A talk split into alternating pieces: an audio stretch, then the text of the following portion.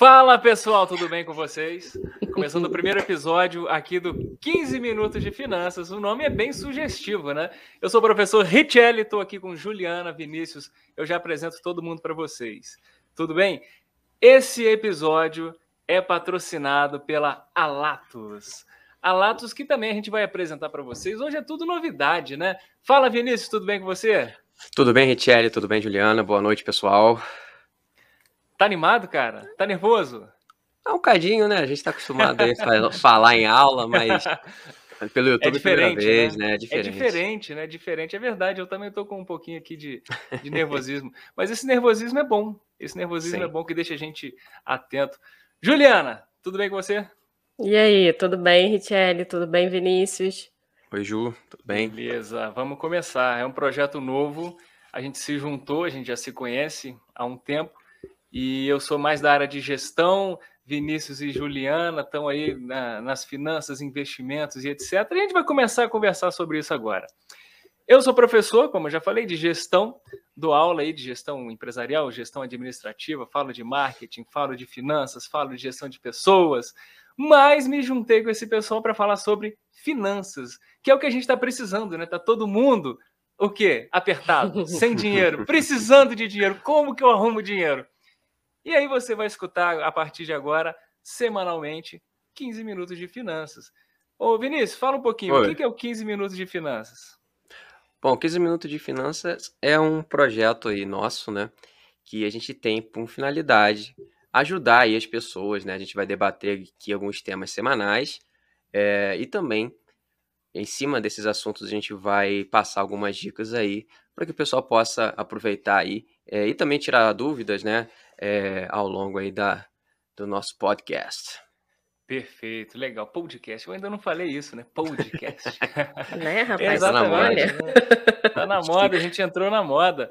E como eu disse, Exatamente. patrocínio master da Alatos. Juliana. Tudo bem, Juliana? De novo. O que, que é Tudo Alatos? Bem. Eu procuro Alatos para quê? Então, a Latos surgiu, foi uma ideia que surgiu, né, a partir do conhecimento aí do Vinícius nessa área de finanças, de investimentos. Então, a gente começou tem uns quatro meses, né, através do Instagram, Facebook. Agora estamos aí com esse podcast também em parceria, né? Mas a ideia é realmente a gente tentar é, conscientizar um pouco mais as pessoas né, em relação a controle financeiro e também, principalmente, é, ensinar como investir, dar esse tipo de, de auxílio, né, de ajuda. Um direcionamento, é, né? Exatamente. E aí até a ideia do podcast, né? Porque lá no Instagram a gente publica muito, é, diariamente a gente faz postagens, mas acaba que o espaço é pequeno, né? A gente não consegue falar muita coisa, não consegue ser tão espontâneo, né? Eu acho que aqui a gente consegue ser mais espontâneo. Sim, então não sim. fica aquela coisa tão técnica, né? Que às vezes o pessoal fala, poxa, eu até assisti o vídeo, mas eu não entendi nada. Não entendi nada. né? Muita sigla, muito nome, enfim. Por aqui fica mais é, informal. Isso. Como é que eu acho a Latos no Instagram? É arroba Latos Consultoria. Com dois T's. Isso. É isso aí. Ah. é importante ressaltar. Pois bem, 15 minutos de finanças, que é multiplataformas, né? Você pode nos ver pelo YouTube, pode nos ouvir pelo Spotify. Olha só que coisa interessante, né? Muito bem. Seguinte, episódio número 1, um, a gente vai falar sobre a relação do brasileiro com o dinheiro. E é uma relação muito complicada, né? Que ao mesmo tempo que o brasileiro quer ter dinheiro, ele faz de tudo para não ter, né? faz o inverso. Ele faz de tudo para não ter. E isso vem muito do imediatismo, né, Vinícius? É, a gente tem essa questão aí cultural, né, de que na verdade é uma questão dos países mais subdesenvolvidos, de exatamente o imediatismo, né? A gente não quer ter a paciência de esperar é, juntar um, um patrimônio, juntar um capital para ter as coisas num futuro próximo. Né? A gente se endivida, né? paga juros absurdos, que aqui no Brasil nossas taxas de juros são altíssimas, para a gente obter, é, enfim, seja um, uma viagem, carro, é, casa, Exato. né? Então, assim, é, isso é uma coisa que acho que já está na cultura e a gente quer ajudar um pouco a, a tirar um pouco disso, né? É, o imediatismo é uma coisa, o exemplo que você falou do carro, é um exemplo que eu dou nas minhas aulas quando eu estou falando de juros e tal. Você vai financiar um carro do valor X, vai pagar aí em quatro anos. Se você juntasse esse dinheiro durante os quatro anos, você compraria um carro muito melhor. Né? Ou compraria o mesmo carro, mesmo carro. muito mais rápido. É. Mas não, a gente quer agora, a gente precisa agora. Como, né? É. Muito complicado. É igual o casa. Vem... Ah, casa. Não, e acaba casa. que. Fala aí, Vinícius, fala aí. Não, é porque ele falou do carro, né? E eu também uso o exemplo da casa, né? Da casa, casa. própria. A gente estava conversando é. isso ontem, né? É, é, a casa própria, assim, é porque a gente tem tanto essa, esse hábito, né? Por causa dos nossos pais. É, eles pegaram uma época de hiperinflação, né? O preço das coisas subiu muito rápido. E o que, que acompanha, né, normalmente a inflação? Exatamente o imóvel, terreno, né?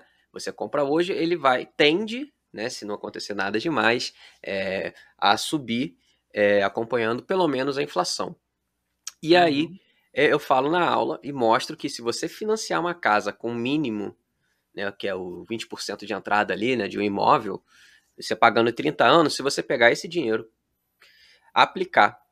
E não precisa ser um investimento super rentável, uma coisa assim, feijão com arroz ali, só que um pouquinho melhor, né?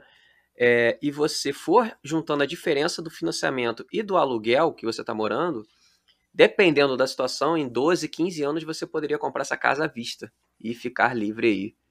É... Menos da metade do tempo, né? Dependendo, menos da metade do tempo. Menos da metade do tempo. Ou seja, no período desse financiamento de 30 anos, você compraria duas casas. É, é basicamente isso, né? Não é? basicamente isso, né? Compra sua casa é a casa de praia, né? É, pois é. A casa de inverno é a casa de verão. É, Enfim. Aí. E aí, Juliana, agora com você. É, a gente está falando aqui que a gente se endivida, né? O brasileiro se endivida e tem um dado que é, eu acho absurdo. 74% dos brasileiros eles têm dívidas, eles estão endividados. E eu acho que a gente não pode normalizar isso, né? Acho que tá é. tá normal. Ah, eu vou comprar, se der eu pago. E aí? O que, que a gente não, tem é... falar sobre isso?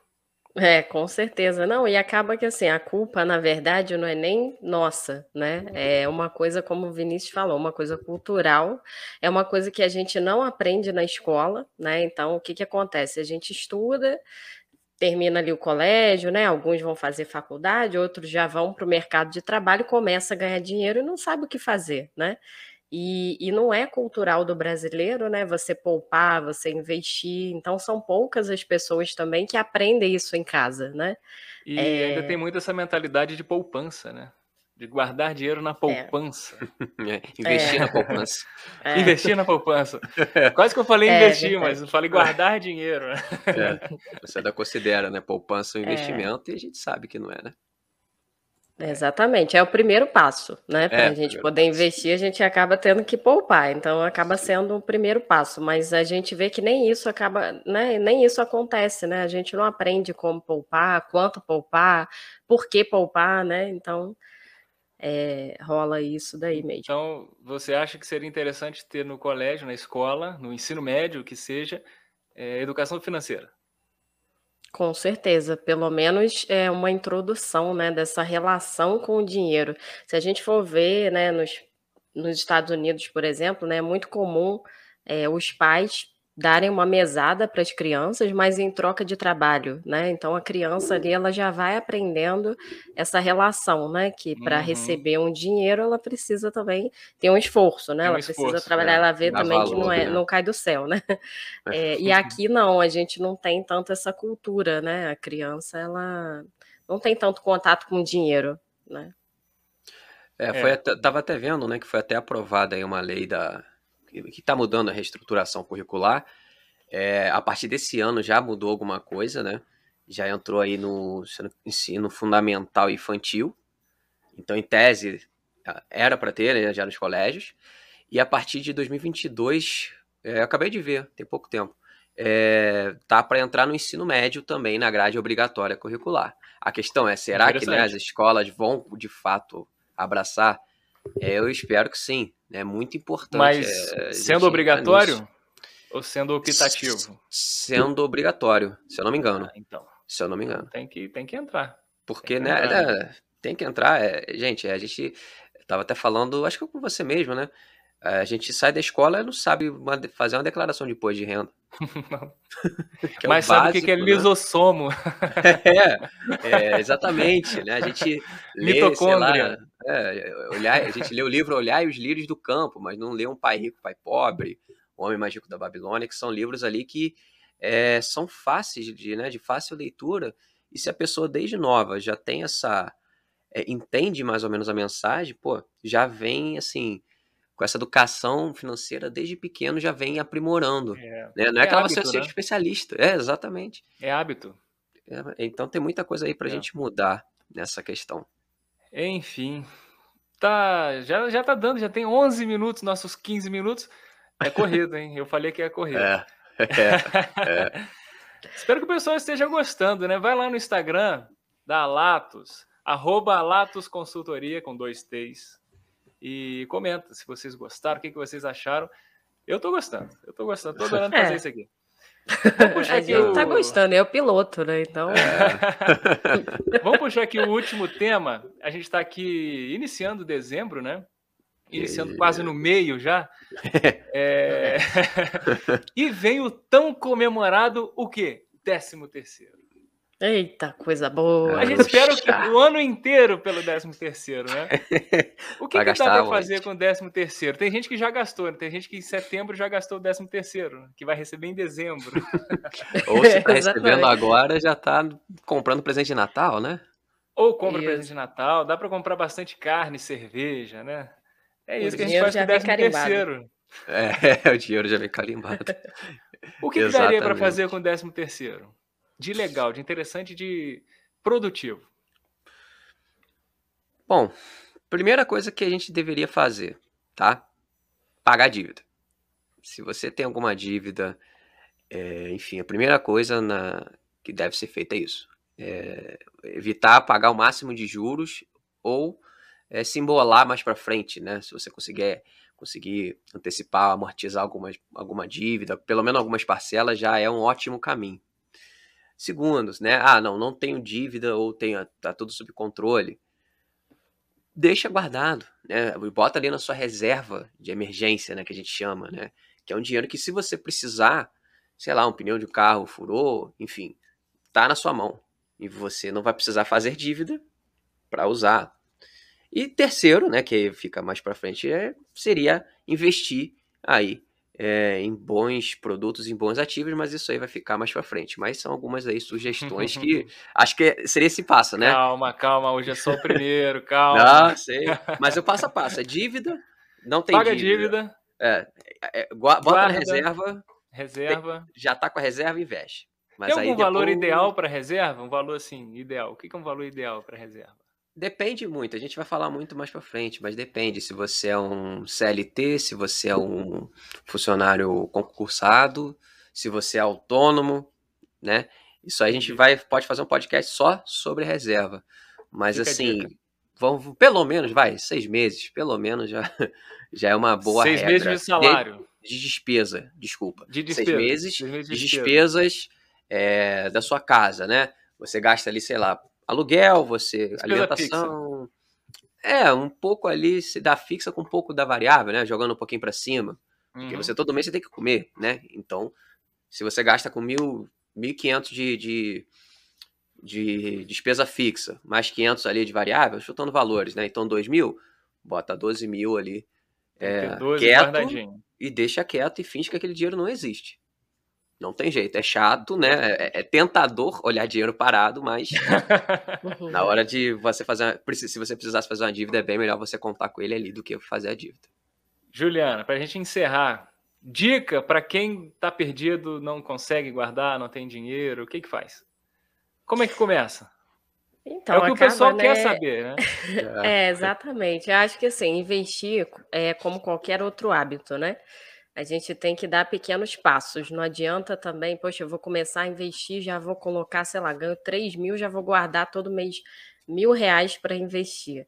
Eu acho que não é bem assim. Tem que ser um passinho de cada vez, né? Primeiro lugar, a pessoa ela tem que saber é, por que, que ela está querendo ali organizar a vida financeira dela e ela entender, né, é, absorver realmente o qual vai ser o objetivo dela com aquilo ali. Porque também guardar dinheiro por guardar sem ter nenhum objetivo, chega uma hora que ela vai se perguntar, pô, para que, que eu estou fazendo isso? Porque o que a gente é. percebe é exatamente aquilo que a gente falou no início, né? Às vezes a pessoa acha que ela precisa deixar de viver o hoje para para, né, se ela quiser investir, ela não pode sair, ela não pode ir a um restaurante, ela não pode comprar uma, uma roupa nova, né?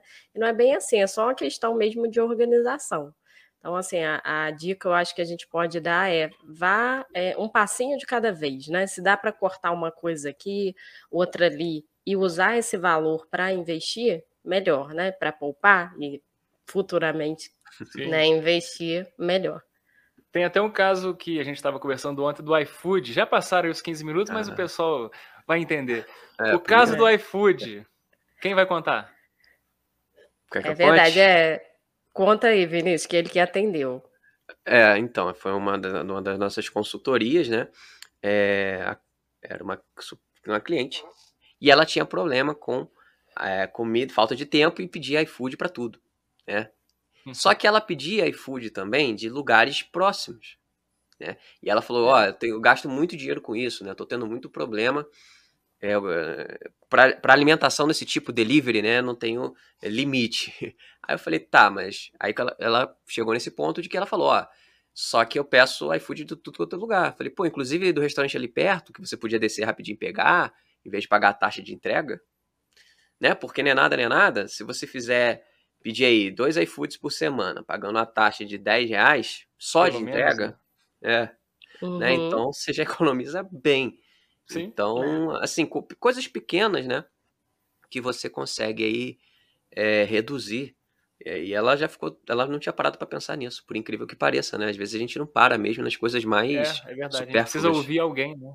É. Precisa ouvir é. alguém.